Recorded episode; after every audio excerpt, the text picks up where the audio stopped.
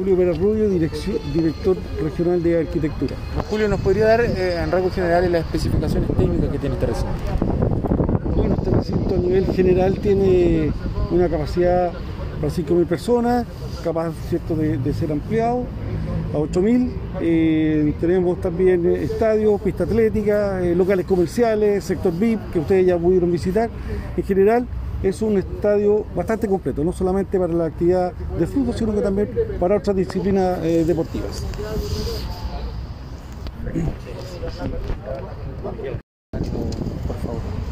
Ariel Enrique Frings, eh, San Antonino de Corazón, ex concejal de San Antonio.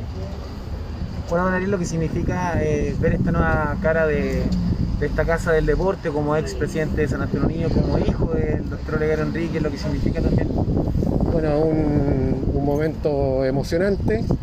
Eh, a pesar de todos los inconvenientes, se ha logrado concretar esta gran obra y ahora tenemos que abrigar esperanzas que los sanantoninos la valoren, la cuiden y la sepan mantener. Creo que es un gran desafío. Estamos viviendo momentos difíciles y, y es una gran obra que ha costado mucho, mucho, desde se viene conversando por décadas y ahora que la tenemos, el llamado es a que la sepamos eh, aprovechar, cuidar y mantener. Es de todos y nuestro deber como San Antonino es cuidarla. ¿qué le parece eh, verlo en las condiciones que está y que la provincia eh, tenga un recinto de este nivel para la práctica de todos los deportes que se puedan practicar acá? Bueno, nosotros como Ministerio del Deporte ya después de casi un año y medio, casi dos años que llevamos eh, viendo cómo ha evolucionado el estadio, desde que partimos instalando la primera piedra, desde las primeras palas que se lograron acá, estamos muy contentos de hoy día llegar y ya estar en un 99%. Eh, ya la construcción está prácticamente lista, vamos a terminar la obra el 29 de noviembre, 29 de diciembre eh, y allí esperar solamente la implementación para poder ya empezar a trabajar en los protocolos sanitarios y que el estadio se pueda aperturar a la comunidad. ¿Qué es lo que falta? ¿Cuál es el 1%? ¿Cuáles son las últimas obras que se están desarrollando?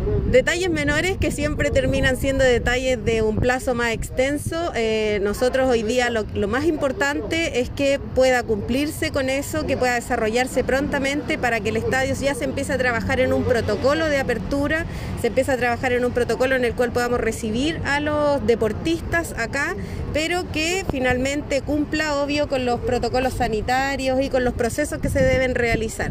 Eh, luego de eso, obviamente, vamos a tener que, ver cuándo se inaugura y cuándo se apertura, definitivamente, pero hay que ya empezar a trabajar en esos protocolos, que yo creo que es un trabajo que tiene que hacer el municipio en conjunto con nosotros y salud, por supuesto, que puede replicarse desde el Elías Figueroa, como ya hoy día se aperturó. lo que viene una vez que el municipio reciba el estadio? ¿Cuál es el proceso para explicárselo también a la comunidad? Bueno, el proceso posterior obviamente es que eh, logramos, logremos hacernos en este recinto.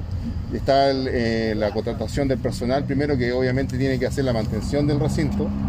Y en forma paralela ya estamos tomando contacto con, todos los deportistas para que se empiece a utilizar en definitiva el recinto. Sí, para eso es, se construido y para eso el gobierno ha, gastado eh, los recursos para tener este maravilloso estadio. Pero ¿cuál es la fiscalización que hacen ustedes una vez que reciben la obra? Ah, el, proceso eh, de recepción, en definitiva, eh, primero va a haber una recepción que tiene que ver con la dirección de arquitectura del MOP, que ellos van a ver lo que tiene que ver con el contrato, que esté todo de acuerdo a lo que eh, originalmente está contratado de acuerdo al proyecto. Y luego viene la recepción por parte de la Dirección de Obras Municipales, la cual va a ver si normativamente el estadio también está cumpliendo con todo lo que indicaba en su permiso de edificación. Eh, luego que se logre esta recepción, el estadio queda en, condiciones de empezar a operar con público y con los deportistas. ¿En tiempo cuánto sería eso? ¿Un mes, dos meses? Va a depender básicamente cuando se terminen las obras. Eh, las obras actualmente están programadas para fines de año, el día 29. Luego va a haber un proceso, obviamente, de resolución de observaciones. Ya se está trabajando en algunas observaciones. Eh, la empresa tiene que resolver esas observaciones que tienen que ver con algunas terminaciones, eh, y luego que se resuelvan esas observaciones, que va a tener un plazo, yo creo que no va a ser tan largo porque ya está la empresa trabajando en alguna de las observaciones, eh, va a poder hacerse la recepción definitiva. Nosotros, nosotros, esperamos que no más allá de enero deberíamos tener ya eh, va a comenzar ya a febrero con, con, la operación del estadio. ¿Cómo se va a administrar eh, después del estadio municipal? ¿Se va a hacer como, el, como la corporación del centro cultural o va a ser otro? Ya, bueno, inicialmente va a partir con la administración municipal, sin perjuicio de que se está elaborando todos los términos técnicos para ver el tema de la corporación, que fue algo que ha solicitado la comunidad. Eh, obviamente, eh, por, el tema del tiempo eh, y, por lo complicado que ha sido este año 2020, ha sido complejo formar la corporación de deporte, pero sí va a iniciar primero con una administración municipal para finalmente derivar a la corporación. Esa es la instrucción que tenemos dada de nuestro alcalde. ¿Cuál es su nombre y su cargo, por favor? Alfonso Legunda, soy profesional arquitecto de la Secretaría de Planificación Comunal CEPLA, municipio de San Antonio. Bueno, gobernadora, ¿qué le parece ver este recinto en las condiciones en las que está y aporta ya un par de meses a inaugurarlo? La verdad que estamos felices, esta es la última visita inspectiva que estamos haciendo con el 99% ya de eh, la construcción lista. Esperamos ya en 10 días más que esta obra termine y lo antes posible sea entregada al, al municipio. La verdad que este es el sueño de décadas de muchos sanantoninos, de muchos deportistas que quieren ver a sus atletas, quieren entrenar, quieren ver a sus equipos, al SAU, queremos verlo acá, así que la verdad que vemos cómo a pasos agigantados este sueño se vuelve realidad. Esperamos ya ojalá el próximo año también la pandemia nos acompañe, poder estar viendo a nuestros equipos y a nuestros deportistas aquí entrenando.